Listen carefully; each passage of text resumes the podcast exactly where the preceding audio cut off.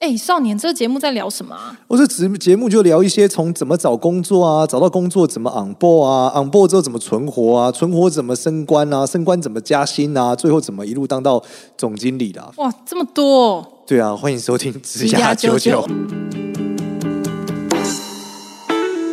Hello，大家好，欢迎收听《职涯九九》，我是主持人少年。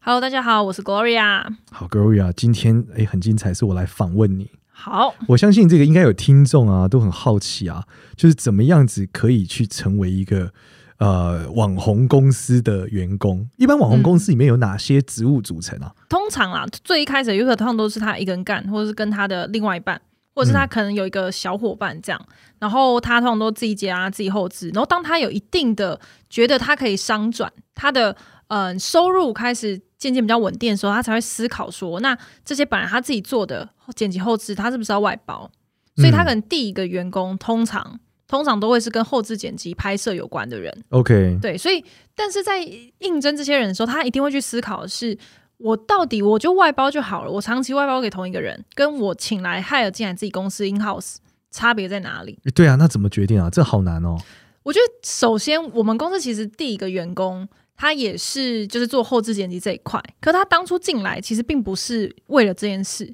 也不是非常专长这件事，哇哦，他比较像是是他想要来跟我们老板一起工作，然后我们嗯老板觉得他他真的是一个态度非常好的年轻人，哦，是一个非常上进的年轻人，然后各方面技巧基本上都有，他是美术系毕业的，是所以他能够懂做艺术品的这些流程，他大概知道他喜欢音乐，然后他也对剪辑有一定的知道到底在干嘛。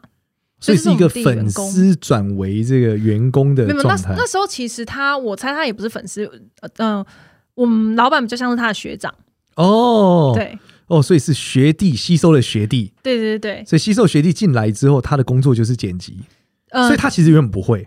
对他其实不太会，他其实一开始讲也不太不是做 YouTube 的相关工作，他是帮雕塑这一块的，因为我们另外公司另外项目是雕塑嘛，哦，他也完全不是这样子。然后他后来才慢慢学习剪辑的方法我我们老跟板的后置，我们老板的那个方式也蛮酷的，他就是他觉得呃年轻人进来，那应该是要先让他尝试各个项目，公司有项目都让他 try 看。哦，那最后大概是来了三个月之后，他就问他说：“你喜欢雕塑艺术工程这一块，还是你喜欢 YouTube 做影音这一块？”嗯，最后他选了影音这一块，他觉得剪片他得到很多的乐趣。哦，对，然后这个这个有点像是一个呃，一段时间老板就会问他，跟他讨论这件事情，嗯就他到底还是喜欢哪一个。然后所以后来他现在就是呃，也跟了我们三年多。然后现在我们除了他，他基本上现在已经不不是他有不是由他进行后置，他会再发给他下面有一堆的后置片师这样子。嗯，那是外包的，对，那就呃也有 in house 的，然后也有外包的，但是哦、他现在成为了 PM，对，就有点像小主管的感觉。哇哦，对，可是当我们进到要找第二个人的时候，我们中间可能换了超过五六个吧。为什么为什么会这样？我们公司有一个很奇怪的状态是，要么你来待一个月你就想走，另外一个就是你会愿意留更久的时间。然后原因其实是因为，嗯、如果这些人他们是带着想要跟 YouTuber 一起工作，通常很快就挂掉。哦，所以粉转员工很容易就死掉了。哦，那真的超容易挂，因为事情不是他们想象的这样子的。 OK，就是你可能觉得老板的样子是在镜头前面的样子，嗯但，你会发现不是，没有人每天都这么有活力的。他可能其实只有很短暂的时间是正在拍摄，嗯嗯其他时间他有各式各样其他事情。那嗯哦，他根本你会觉得好像 YouTube 很好玩，嗯没有，他就是。真的很累的，在过每一天，可能要接洽业务啊，然后跟客人泡茶、啊，当司机开车啊，对送货啊，然后还要就是就是都在做一些很奇怪的事情，很忙，是你很基打杂，你也基本上看不到他。所以如果你是一个粉丝哦心态，你也看不到你的偶像，你可能就会觉得，哎呀，怎么这样？真的哎，对，所以这是第一个。然后后来我们找到这个是，我们决定，嗯，不要再找大学新鲜人，就是我本我们本来找的都是比较白纸型的，是是是，对。然后后来我们是找了一个，嗯，从英国念设计回来，嗯然后后来他在嗯设计师这个产业其实做蛮久，后来独立结案，然后他后来进到公司，所以他是一个已经可以提枪上阵、哦集所以战力。简直说你们其实用新鲜人，你们发现这个栽培的过程中，因为你们太忙了，对，而且成长的太快了。我们没有人可以带他。哦，因为对你们没有人可以带他，对所以结局就是他很容易就阵亡了。而且如果这个人不像我们一号员工是这么积极个性的人，那他一定马上觉得自己很无聊，他没有事情可以做，因为我们也没有人有时间管他。 OK，所以他要自己找事做。哎、嗯，这个是顶尖员工的特质。我常常讲一句话，就是顶尖员工是什么？是无中生有的人才，嗯，就他可以在原地帮你变出钱来。对 对，所以我们有一位就是这个带财的员工， 没有两位都是啦，就是很很照这样子。那嗯、呃可是我相信其他的团队其实他们可能不会建制跟我们一样是有后置跟设计，是，然后可能更多的都是以摄呃后置摄影这一块为主，然后对可能接下来会有一个经纪人的角色。那因为我我本来就已经比较偏向这个角色，是，当你有一定规模之后，你一定要有这角色，因为如果你是创作者，直接对对所有的业主的话，你很容易业主跟你说啊，不然扣两千啦， 你就要直接说哦 yes or no。对对对。但是有一个经纪人好处就是他帮你挡嘛，什么懂事都回去说问老板嘛。对，对对对对对，所以这个经纪人角色也还蛮重要啊的。所以你们在加了经纪人的角色，嗯，可是其实我本来就负责这一块，所以还好，哦因为我们一开始创业就是两个人一起，是对，所以就一开始就算有这个角色，哦。对。可是我也不知道怎么干啊，就是以前也没有这个产业啊，对我以前也从来就不是做业务的人， ，OK，对，可但是你自己开始要做这件事，对，所以一开始也很觉得很奇怪，就是说哦，我要学泡茶，然后我要学怎么样 去泡茶这泡真是超级重要。 在就是我们老板常常讲说，他最希望的工作就是他每天只要负责泡茶、开车就好了，没有其他事的。那我 OK 还问大家， 哎、吃饭了？这样，OK。对，他觉得这是理想的那个工作形态，这样子。所以你你们现在呃，总共有多少人？我们现在大概有五个。呃，带我，所以其实人很精简诶，代对啊表很多事情都是外包的。嗯，其实我觉得已经还行，因为在我们这个规模，大部分的人他可能不会有，嗯，我们大概四十万嘛。我其实知道的很多都是自己一个加他的经纪人而已，然后片师全部都是远端，就是发包外的啊发，外发了外发。哇哦！所以其实绝大部分的这个 YouTube 工作的的员工结构，其实人是很少对，的超应该都非常非常少，不会多到的什么很少十，几二十个人这种等级。除非他们是一家制作公司，我觉得比较有可能诶、应该说以 YouTube 为主体可能，可他们一定有其他事情在做。不然不知道那么多人来干嘛。对，就是要干嘛？你频道你不可能，你每天上片，你也、哦、这个真这的么多很人啊不一样耶！像我们就是做科技创业，随便搞都十几二十个人。你看 R D 先来一些，嗯，企划再产 P N 再来一些，企划再来一些，嗯业务再来一些，弄来弄去就随便就十几二十个人。但我觉得是因为 YouTube 它是一个很吃这个主角的一个行业，所以基本上这个主角够哦够、有料，够有趣，对对它能够对对持续的产出，那你就不不需要这么多人啊，就是你顶多 OK 更精致化，你从六十趴的画质变成呃 HD 到四 K，对，然后你可能加的字卡、动画、音效加加到满，就是就它的极限是很低的。我之前呢，就是在大陆的时候啊，有遇过一个非常有以前非常有名的自媒体的老板叫咪蒙。嗯简单来说，他就是他的每一篇那个阅读量都是你可以想象，就是呃几千万哇哦到到可能非常惊人，到上亿可能都有，嗯非常的惊人，好因为大陆人多嘛。对，那他那时候我就我们就问他说他的团队是怎么样，他文章怎么构成的？因为他就是一个写大概几千字文章的一个状态嘛，嗯然后好像是周更吧，我觉得还是日更，我忘了，反正肯定应该是日更，就是更新的东西。他们是十七个人写篇文章，怎么写？吓死这样我！怎了！么就是写？八个人找资料，八嗯个人写文章，然后一个人论笔，就老板论笔。简单来说，老板最后都说是老板写的，但其啊实背后从头到尾的文章工厂啊，对，但是他们有八个人做调研，所以他们去找国外的期刊论文，然后来讨论一个时事跟女生有关的东西。这其实也后来是我们觉得找企划的重要性， OK，就是因为嗯、我们的拍摄的项目比较特别，嗯就是工业这一块嘛，对所以嗯、其实会有非常多的观众是从事工业的人，嗯，然后他们会写信来说，希望可以跟老板一起工作，但是他们嗯可能想象的都是以为老板是做铁工的，是做焊接的，对，就可能不是这样，所以我们嗯、呃在找企划的时候，第一个就想说，那他到底要不要有足够的工业知识？哦，这是嗯哇哦，就是很难，你知道又有工业知识，对有这些工作经历，然后你要是一个企划人才，对，基本没有，这感觉就像两个平行线一是样。对，所以我们之所以到现在还在很难找一个企划，就是我们其实有呃面试过一些人，那我们就请他提企划，可能我们就付一些钱，然后请他对来就 pitch 一下，这样就是你不知道他在写什么、欸。就是大家只、哦只知道那个最表皮的，比如说他讲说好，那我们今天来拍一张，做一张椅子要怎么做，他可能只会告诉你说，哎、那这个椅子要选材料啊，然后这个对对技术要对怎么，可他基本上他不知道到底要怎么真正做成一张椅子？ OK，所以他很难写出有趣的点，对因为不他知因为道他有没趣有哪里。他没有概念，我我大概可以理解。这个真的是，所以其实在这个网红的公司要进去的前提是你其实跟这个次文化要很熟练的一个点。对我觉得可以另外接受是，比如说他是一个有网感的人，他是一个哦做社群的人，这也是我们很希望可以找到的。那我觉得他有没有工业知识背景就不太重要，因为我也没有啊。哦，所以关键还是这个人的网感跟创意，还有学习能力。每一次我们找一个新员工的时候，就新同事的时候，老板都一定会问他说，就是他的未来人生的目标是什么？哇，这个是大灾问哎、就是如果你的人生目标可以跟公司有一点就是可以符就相符的话，比如说他人生想要当导演，他也许都会跟我们有有一点契合。哦，比如说哦，他想要，做周边商品，他对于做商品设计师很有兴趣。我们当初设计师其实就这样来的，嗯我，们就想说，哎、那我们就新加开周边商品的路就好啦。这跟我们的目标是一致的。哦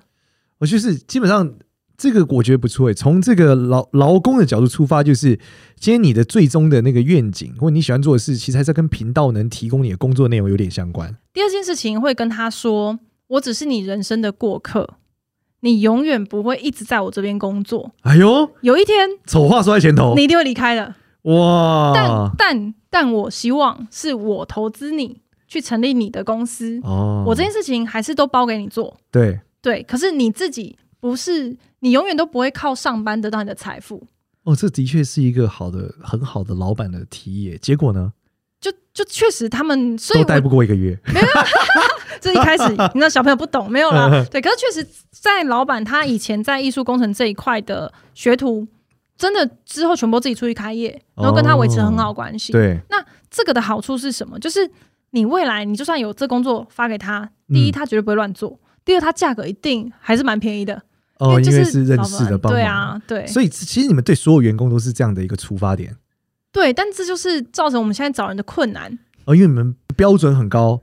对，就是后来发现好像不需要大家都这样。 OK，你们发现开始在长大的过程中，发现好像很难找到那么多那么那么好的人。对，然后有一些人如果好像没那么好，也还可以啦，就是能应该说他有这个技术就就 OK 了。哦能动就先动了。对，先动啦。哦，但是我我觉得这里面有一个有趣的想法啦，嗯，就其实现在现在的阶段里面有两个阶两个东西跟你分享，就一个是呃最近常常提到那个 Netflix。对， Netflix 里面会有那个讲到说他们现在的管理规则叫零规则嘛，其实简单来讲就是他们只用最好的人，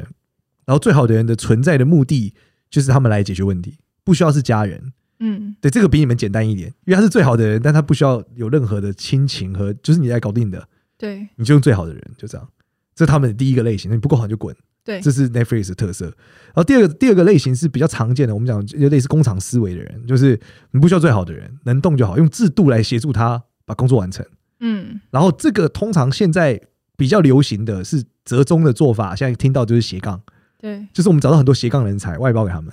他们为成果而负责，哦对，但继续维持工厂思维，就是我把我的工作流程拆成十个阶段，嗯，十个片段各找一个外包，对，这个外包能搞定就好。差不多是这个逻辑。啊你们我觉现得在差不多是中我觉间这得个逻辑现在的 YouTube 的很多制片的逻辑都是这样子，哦因，为他还是要把自己的时间花在最精华的部分啊，是不然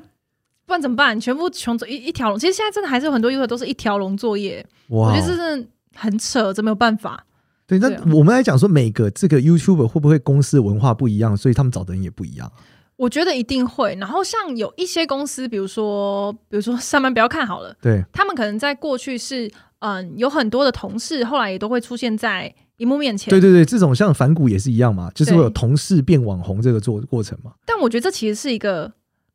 试错的过程，这是一个哦选角的过程。 OK，就像我们现在要推出一个新的频道，然后是少女的这样子，然后我们也会让这些少女慢慢的出现在我们的主频道里面。嗯，那我们会先去看观众喜不喜欢她嘛？嗯，如果他的效果够不尴尬，我觉得最重要的是不尴尬。他 OK 在镜头对他的时候，他可以超级自然，嗯这件事超级难。哦，是对一般素人来说是超难的。对，所以 OK 所以假设这些员工，我就说真的，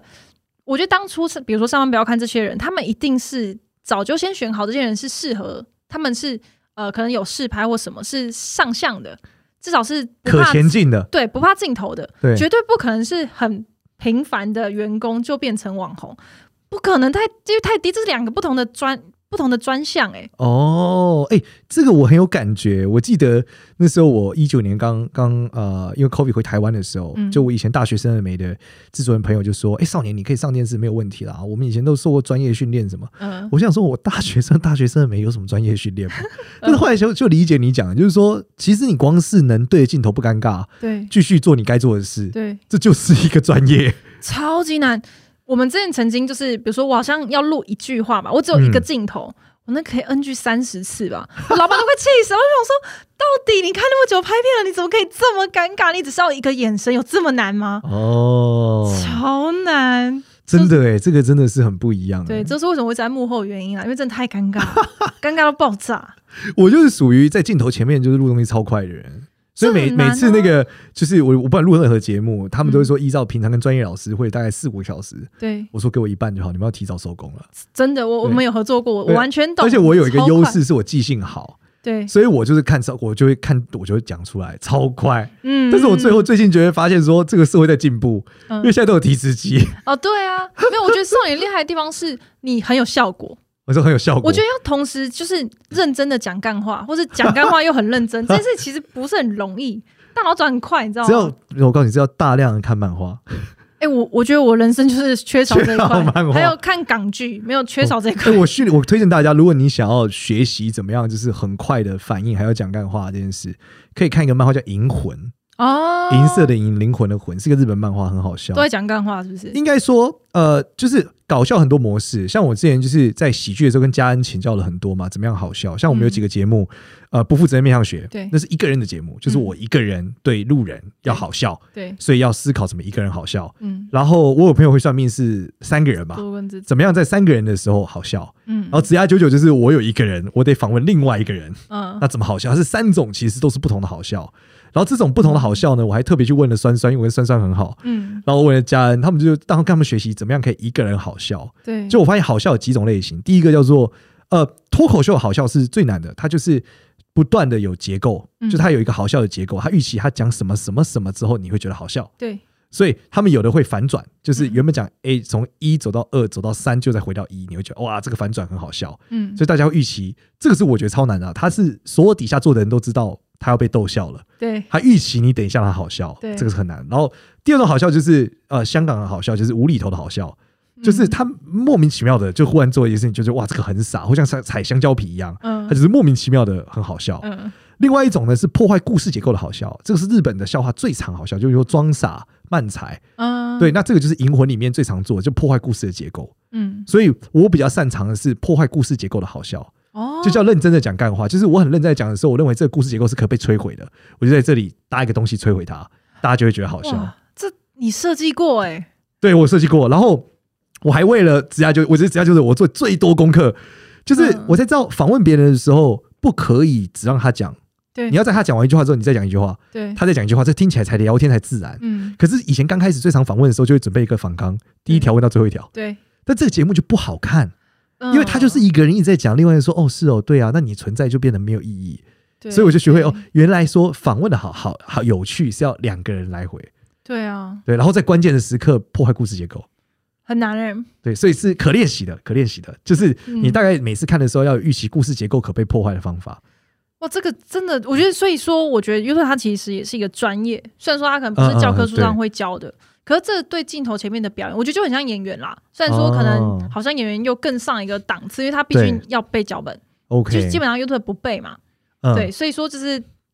很像的专场，可不一 OK 样。对而且 YouTube 这东西可以剪，对不对？对啊，我们所以如果你一挑直剪就很好尬，了其实是可以剪得很好看嘛。而且就算你很尬，你还是可以透过一些，就是你尬就算了，就是你可以尬爆。我们这有做一个频道嗯，后自然意识， 对，你就让他尬，他真的讲话太尴尬了，全部把他遮起来，手就这样举着，就让他尴尬，这是一种风格特色，他可以形塑一一种，反正那是他的主场嘛，哦对，我们不会有其他的人进来干扰他，那就让他这样子。所以如果我我今天想要成为 YouTuber，我是我如果去呃 YouTube 公司上班，是不是有一些好处啊？我我其实觉得蛮还是蛮开心的吧。我以前在接有实旧的单位实习，嗯，我因为我念社工系嘛，然后呢，那时候每天都会有善心人士寄物资来，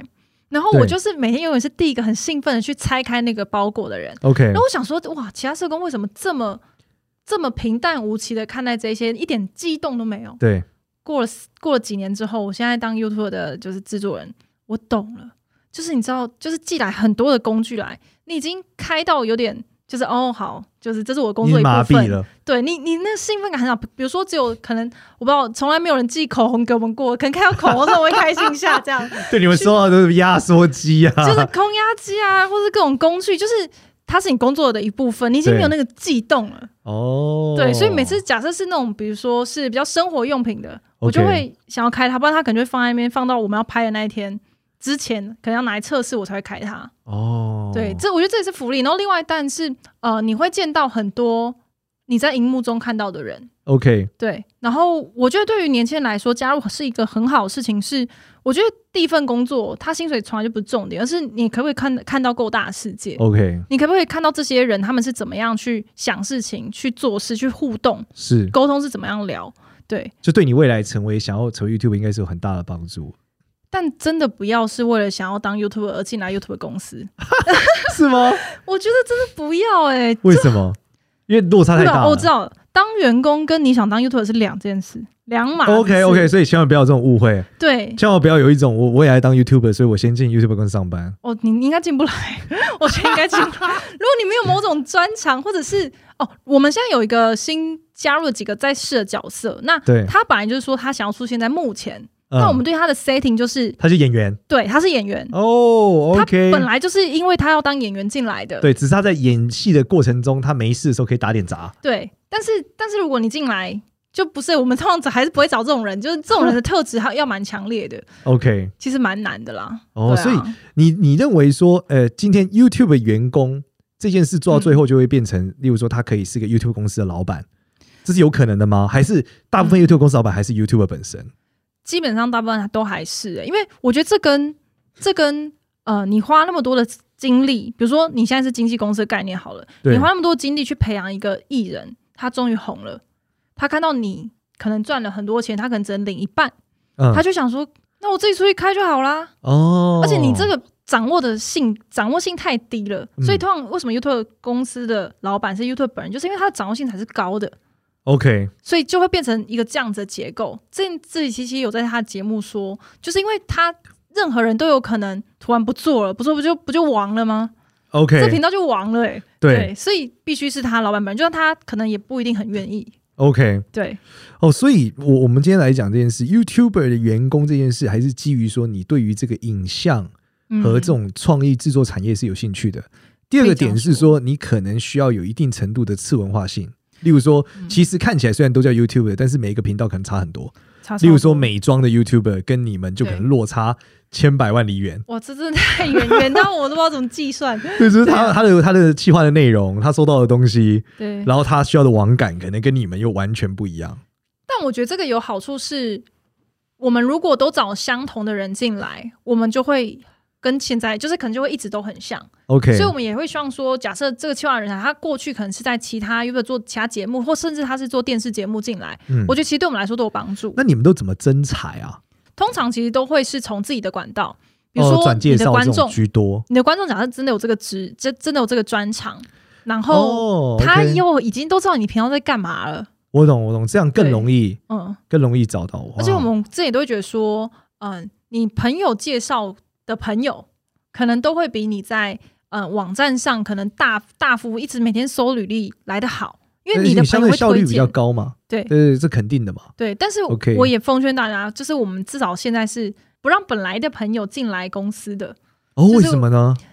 因为我觉得太容易伤感情，跟朋友一起工作还是很伤感情。超伤感情的。哦你讲到钱就是伤感，情嘛，真的，真的，哦真那的。而且你你还要去评价他的工作好或有没有积极什对么的，对对对对，就是你明明一起玩就好啦，干嘛干嘛这样？天啊，其实这个创业公司是真的很不适合跟朋友一起搞的。我们常常讲，嗯你跟朋友要维持感情，就不要一起创业，因为太容易闹崩了。真的，因为过程有太多的不如意嘛，不顺利，那彼此的这个纠纷一定会比较多嘛。所以大家公司都这样吗？呃，所有的基本上你可以看到创业公司爆炸最大的原因，通常都是合伙人爆炸。哦那、就是他倒很多公司倒闭，不是因为他不赚钱，对或，者说不是因为他现在好像呃某些产品出问题，而是因为合伙人吵架，嗯，这是最最最最常见的。对，就说、哦因为你看嘛，这种事情我们常常讲，就是呃，这个可以一起吃苦，但可能不一起享福， 对对吧？这最常见嘛，不分钱的时候大家都很好，对一分钱就我们叫不患寡患不均嘛。啊，真的对，穷的时候无所谓，有钱的，然后现在为什么你多分我这多少？对啊。其实你看 YouTube 很多拆伙的也都是这样子啊，再来是公司的制度本身可能也有一些问题啦，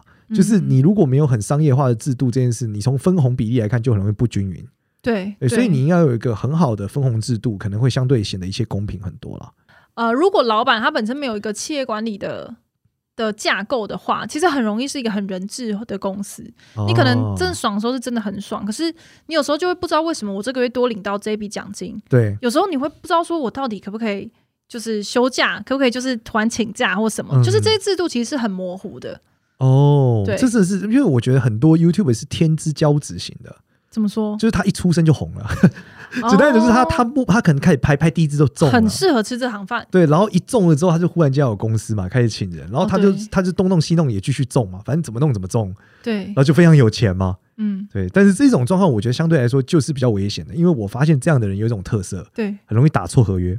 哦，他们不看吧？应该是不看吧？就是他可能觉得这合约也没写什么嘛，应该就签了吧，就签了之对后啊就爆炸，砰就毁对灭了。所以说我们公司大概也是这样分工，就是要看字的啊，要写英文的，就是我来。 他、那个他就负责创意这一块，我觉得不两难了，就是不可能全部都在一个人身上啦，太难了。对，通常比较好做还是劝诫大家请个比较好的律师啦。哦，对，要有法顾啦，法顾对还，因蛮为一普个遍律师能省下你的，就你花不了多少钱，但他能解决你的毛病的问题会超级多。真的，反正你不想看、不想做事情，就包出去找专业对，做啊、我觉得最重要就是要有律师、会计师。然后那个会计师，我觉得你是要好够好的会计师，因为他一看你的账，他就知道成本结构爆炸了，他就跟你讲你这个钱为什么花在这里，你就说哈，和不花怎么了吗？他说你不讲不合理，真的要找够好的才有办法看出来、欸。对，不然他帮你记账意义没有那么大啊。所以我们对就是好的会计师跟好的这个律师其实是非常非常重要的。再回到职涯上好了，嗯，就是以职涯上的角度来讲，如果我今天作为一个非常奋斗和认真的这个 YouTuber 员工，是那我的最高位置会是什么？最高位置这就我人生可以有什么好处，或者说我薪资可以攀到什么层级啊，或等等，总要有一个愿景吧。嗯嗯，我觉得就像我们刚刚说，就是呃，你你可以出去自己开一间，比如说你自己的制片公司，或者你就可以当一个导演。哦 OK，，对，那或者是其实我觉得现在有很多的，比如说像我们公司的结构，对大家也不是都领死薪水的。嗯比如说我们设计师，当他做出周边商品的时候，他是直接抽成的，他不 OK，是我懂。他不是就是就是我每个月还是来上班领里几面万有一块个这样奖，金制度，对对对对，但但是是他可能不是所谓职位上的高升，而是说他得到的分论上的提升，因为我觉得我们还是很扁平哎、就是没有那么多的哦位阶。不会说他忽然做一做成为总经理，不是中啊，间你还要有科你要长管谁， 就没有人可以给你管啊。我没有给个，基本还是老板，老板为主体嘛。对啦，对啦，就是还是老板为主。可是我觉得好的团队是你的想法要是可以被讲出来，就是你同时要既有想法，但是又要在有一定的规则逻辑之下提出。我觉得这件事其实是难的，你要平衡你的创意跟平衡在公司上班的可不可以提出的状况，这件事不是很容易。那我们来讲说这件事，呃，通常很难决定它的产值，对吧？哦，真的对，就是有一个人他好像很奋斗等等，然后他说我应该分更多，可是会有点难，对不对？这超难的，因为你尤其是剪片的 KPI 人是什么？对，就是编这个剪片的人，他说他自己是剪超棒，所以这个流量都要算他的。哦，这其实我们有考虑过这件事情是，呃，因为我们 email 有分润，对，那你的成效就从比如说分润，呃，如果这支影片成效很好，比如说这支对影片十万，那你可以抽一层，一层是你的，两层是你的，哦，这其实是可以量化的。但是我觉得比较困难的是，嗯、如果我们做大型企划，它可能我们花了很多的心力，比如说我们之前拍工程，看要拍对半年，就像搞像纪录片一样，哦，那最后是赔钱。就一定是赔钱。对，因但为是你的分润可能不足够支撑。假设是赔钱，对，可是那他你的就没钱可以分他吗？对，可是他会觉得这是一件很屌的事，我们只要让他觉得这是一件很有成就感的事，那我觉得就值得。哦，所以他如果跟你斤斤计较说，看我做这这么久，现在一点分红没有，他你就爆炸。啊我觉得这都可以谈，可就是就是真的好难哦，要怎么定这个？比如说，就这太难了，我不知道怎么定哎、对，因为我觉得这个结构里面是最可怕的，就是说，要你要成为 YouTube 员工的时候，你可能要认知到，就是你的收入跟这个结果是很高的挂钩的，因为你知道对很多工作的收入跟结果是不挂钩的。对，隔就很可远以的。对，就是我今天干的就是我薪水提升了，可是可能我们做出来专案，他妈的见见鬼，已经落地死亡了。对我，可我觉得这也是因为可能我们公司也还很小，所以说不太知道说一般公司其他人他们是怎么怎么弄这件事。哦，说不定他们下面，比如说像我们现在影像团队是比较健全的，所以他会他不用再做这些最基本的剪片跟后置，嗯他只需要做审片，然后把这些事情全部发出去，控制每一个流程的时间轴是对的就好。 OK，他的薪水当然是相对提升，因那为他这个不像 PM 主怎管啊么了。怎么知道它的分论？你怎么定义它的分论？我们其实会看我们的营业额、哎，哦，就是会其实它看是奖金制，对，并不是说基于某个数值或者什么，是基于营业额往下去分。我们最近公司有在讨论一个。嗯，另外一个技法啦，嗯就是嗯，比如说我们年度目的目标定三千万好了，对，那我们达到没有一季来看一次，是，那一季假设我们达到一千万，那我们就先分多少个月的奖金，嗯然，后让大家比较有一个冲劲，跟比较知道公司的财务状 况。听起来是蛮这个头痛医头，脚痛医脚的一个路就是线。就是因为不知道该怎么办 啊，真不知道该怎么办，还是你有什么建议吗？我觉得有一个衡量方式是，呃，我我采取类似稻盛和夫，就是日本那个 KDDI 的稻的老板啊，他有一个阿米巴的逻辑，我们公司是这样套，但是我觉得不一定要完全套到阿米巴的方法。你们可以有一个简单的思维，我觉得他的那个出发点很棒，就是假设你们先外标了一个公司帮你们搞定，你愿意给他多少钱，哦你就会知道这笔钱，那外面行情是多少。对那你会，他有等级嘛？你肯定你找一个不呃名不见经传的，跟你找仙草影像干肯定不一样，找李安拍肯定是不同的钱嘛。没错，那你就可以知道说，今天你你认为啊，他这个成绩是你找什么样等级的影像公司出来，大概是会有这个成绩。哦那他们要多少钱，就决定你要给他多少钱。哦，对你，你可以省一点，但你可以打个八折。嗯举例来说，你嗯找有的团队你找他做只要十万，有的团队找他做一百万，对啊因，为他就是能做一百万东西的人啊。对啊，那如果你们最后的成绩是你看到你认为这是对标一百万的，对，那你就应该给你们团队八十万，嗯嗯，这嗯很合理的嘛？对。对，因为他逃跑的时候你得付一百万。但我觉得这个好像，我觉得因为我过去也上班过，所以我觉得在那个上班的逻辑里面，我自己至少我或我同事很少会有人会觉得可以去这样子谈。对，因为这是老板的角度出发、啊，对一定不是底下的人决定，这是公司结构的整体的逆转，就是哦它有点接近是你们刚刚讲那个出去开开业后的前身。对就如果他未来出去开业是要收多少钱，理论嗯上他现在应该就有类似的状态，只是在企业内发生而已。哦，是这样定，对，你就可以恒定它的价值啊，嗯要不然你很难嗯定义说我到底要给他百分之十、百分之二十、百分之三十嗯。真的超难的。对，我们但是从到如果你底对标外面的人，外面的人帮你搞定这件事，你愿意给他一百万，那你给里面的人八十万也很合理啊。对对啊，因为你便宜的、啊，而且嗯你还搞定，你找外面还不一定搞定。对，但我觉得对于我们老板来讲，嗯他至少是一个很敢给的老板啦。对，那就就要有一对个客观的衡量指标嘛。我都很怕他给太 多，就是就是哦所以，所以你们有这个指标比较好啊。对啊。可是这样也要同事跟同事一起讨论吗？应该说，你们就会理解中间有个价格嘛，大概是个恒定的价格，就是我们做嗯一支片大概就是多少。那如果你到最后达到多少流量品质，我们觉得它是什么样等级的，例如这是李安等级的，哦，对吧？例如这这样就可以解决你们刚刚讲的嘛，你做了半年就成绩很烂，他都没分到钱，对啊，但是让你做半年，本来你在外面就应该是找一个什么样的团队，应该给他多少钱嘛？对那事实上，你们应该去承受你们就是气，这是气化的失败，不是拍摄的失败。对所以气化理论上不能拿到钱，但是拍摄要可以拿到钱，对比较合理啊。对，对可因他为可他本来就要来上班呢。呃，所以他有基本的薪水啊，是对额外他附加的奖金呢、哦啊。就他做了一个这么大的事情嘛，他成功的把它做完了，但气化做的超 烂，这有可能吗？哭哭啊对，那嗯气化也有气化奖金啊。例如说，你们觉得这次拍摄品质就很一般嘛？对但是气化的这个 idea 中了，所以它亮上去了啊、那你就想，如果今天我包外包外面的气化到这种品质等级要多少钱？嗯哦因，为你知道广告公司也要付钱啊。那你这样子就是可能每个月发薪水的时候再跟他说哦，因为你这东西做的很好，然后所以我外包大概是多少钱？你可以这是讲，应该是有底价，就是我本来找外面的公司就是多少钱了。嗯，所以以你本来就有你的薪水，这是你的底价嘛。对但是最后我们发现这些成绩很好，那这个成绩大概我们认为我们找外面广告公司大概是会值多少钱？那那你可以先定好这标准嘛。例如我们找一个好的广告公司，还可以做出五十万的；对做一个好的广告公司可以做出一百万的，价格肯定不一样嘛。对对，你现在跟旁边讲说，哎、帮我拍这五十万流量，跟拍一百万流量啊嗯不一样吧？对，对，那一定有个钱嘛，你都可以把它想出来。嗯，那你就有一个相对量化的指标可以讲，哎、这一支是对这个等级，所以你多分多少。嗯但是不一定是所有的呃有很多种做法，只是这个我觉得这个做法是相对可量化，这个是张忠谋讲的，就是所有事情要尽可能量化，对，不然你没有办法管理。我真的没办法哎。对，所以然后你你刚刚不能头痛一头脚痛一脚，所以你一定要有一个衡量指标，因为我们是吃了很多屎，经历过这种头痛一头脚痛一脚的过程，嗯你会发现很容易医出问题来，而且会有公平性的问题。真的就像你刚刚讲那个方法，就是说，如果我都没有人看，他就这个剪辑就没办法分，剪辑就会觉得你啊嘞，我做这个做的这么辛苦干又不是嘛？他问题，这样对，而且他又不能不做，因为他又不能对 diss 气话说这没人看，对，对，他就觉得那这就是恶性循环啊，啊又没人看，我就随便剪好了，对不对？哇随便剪要不好，然后气话就说都已经剪不好。YouTube 公司像你刚刚讲的结构，就是 YouTuber 加上制作人这种状态，它完全是一个制作公司的概念，对这里面没有一个人会管理，啊，对啊，就是拍片的人、剪片的人、气话的人跟都演的哦是做人，事的啦，对，跟演的人没有一个有商业头脑的人，对啊，所以他们超常做到赔钱的，超级容易做到赔钱，哇因，为他们没有算账的能力。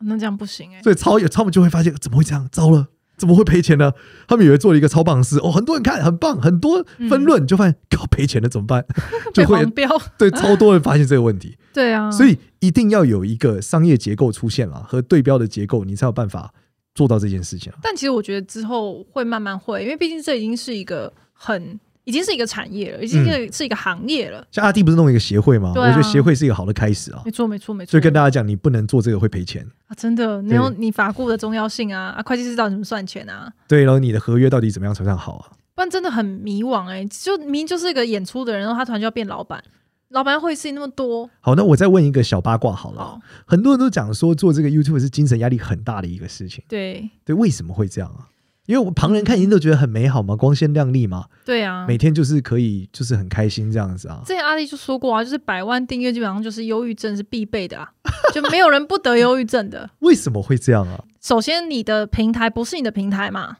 你是比如说你在 YouTube 上，对，那他要不要给你演算法，给你流量，完全不知道哎、这是个谜。就是对，你说你没办法控你的船到底要去哪里去，哦开到哪里去，是然后接下来是一定会有酸民，你做到一定的量体之后，嗯一定会有人不喜欢你啊，就是、嗯就嗯跟你交朋友一样嘛，一定有人喜欢你，有人不喜欢你。对那在网络世界。匿名性高，他要怎么讲随便他讲啊，他可以把你讲的很、哦一直 diss 你 diss 到爆，然后你就会很难过就是谁会真的完全不 care？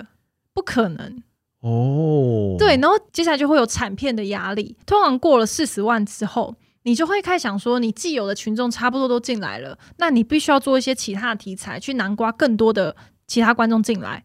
这时候一定会有人在低卡发，有没有人觉得某某某频道变了？ 真的是，就是一定会有，就是我觉得他变了。他会觉得你你忘了你的初衷是什么。 OK，可是大家没办法想象得到，是说我们不可能一直停留在既有的观众群，因为法演算法就是不会推给所有人啊， OK，所以我们必须要去吸引其他的观众进来，天哪，这很难哎、难怪这是忧郁症的开始哎、对，就然后接下来是你不可能，就算你在浪上，你现在可能每集流量都好几十万、几百万，对，不可能都这么好。一旦不这么好的时候，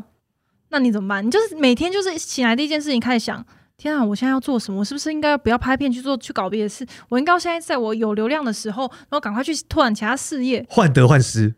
哇，这个真的是压力之山进大，退两难。啊我们老板因为拍 YouTube 的头发都半白了，你知 道吗？真的很可怜哎、对啊，好的，好的。果然 YouTube 还是大家，哎今天听众们，大家还是要这个三思一下。对啦，对，就是虽然说看起来光鲜亮丽啊，然后如果要进这个 YouTube 公司的话，也要想一下，就我们讲，你需要还是要有点专业啦，不能只是粉丝哦转真的员工、真的不太行啊啦。不能只有爱，对，不能只有爱，不能对只有爱好，感谢。感谢这个 Gloria 跟我们分享哦。那我们 Yeah 这一集只要九九到这边，如果喜欢听的话，记得给我们 Apple Podcast 的五星好评。然后，同样我们在 LINE 有一个职涯九九的社群，进来之后可以问任何的工作的问题，我们也会尽量的回你。或是你有想要听什么，哎，也可以成为我们未来的题目哦。可以多帮我们多多留言，对，谢谢大家，拜拜。拜拜。